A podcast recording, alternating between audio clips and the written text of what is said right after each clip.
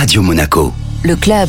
Bonjour Thierry Dantez. Bonjour Jean-Christophe. Vous êtes le vice-président de la Fédération monégasque de rugby et on revient avec vous aujourd'hui sur cette euh, expérience que l'équipe monégasque de rugby à 7 des moins de 16 ans a vécue très récemment sur euh, les terres des champions du monde de rugby. Oui, exactement. En fait, c'est euh, un programme sur lequel on travaille avec la fondation Princesse Charlène de Monaco qui est nommé South Africa Monaco Rugby Exchange qui avait été lancé en 2015 qui s'est un petit peu arrêté évidemment avec euh, la crise du Covid. La princesse a souhaité euh, réactiver ce programme. Elle a travaillé notamment euh, sur l'organisation logistique sur place. Thierry, sur place, les jeunes monégasques ont remporté un tournoi, mais ça a été une expérience humaine aussi très riche. Ça va bien au-delà du, du, sport. Hein. Tout fait. Il y avait, il y avait plusieurs volets dans ce déplacement, avec évidemment un volet sportif, hein, puisqu'on arrivait dans un pays qui était un peu en ébullition suite à leur victoire à la Coupe du Monde de rugby en France.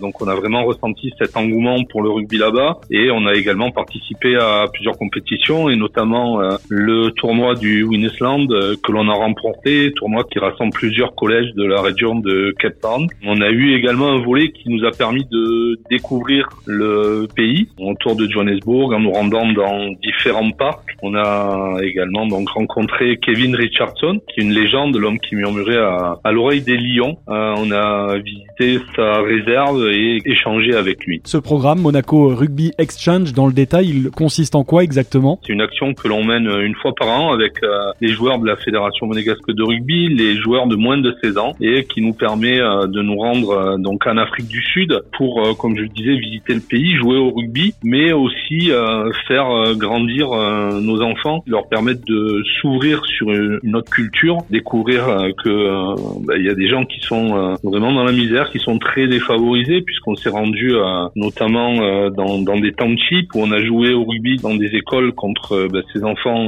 très défavorisés. On a également visité à l'aide de la fondation Atlas un bus qui lui fait le, le, tour des écoles dans les townships pour permettre aux enfants de bénéficier de cours informatiques, de soutien scolaire. Donc voilà, notre objectif est multiple. On veut vraiment faire grandir nos joueurs, nos enfants, leur permettre de s'ouvrir sur le monde et euh, que le rugby soit un, vecteur d'ouverture d'esprit. Comment vous les avez sentis justement euh, vos jeunes euh, joueurs au retour? Est-ce que vous les avez sentis justement enrichis, marqués par cette expérience? Oui, totalement totalement. ils ont eu des moments où c'était un petit peu compliqué pour eux à vivre, d'être à, la rencontre de, de ces enfants défavorisés.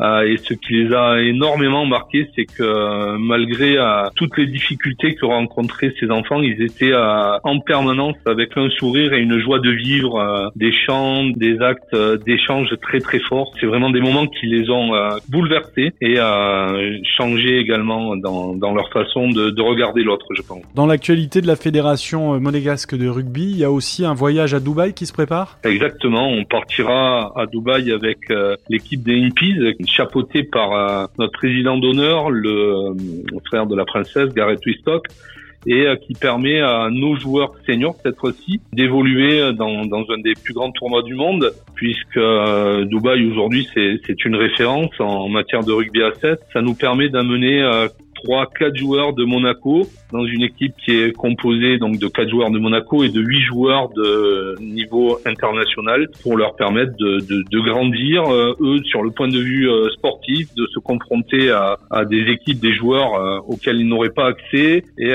grâce à ça faire évoluer petit à petit notre équipe nationale puisqu'aujourd'hui 90% de notre effectif a participé à ce tournoi avec les Impi. Merci beaucoup Thierry Dantez. Ben, merci Jean Christophe.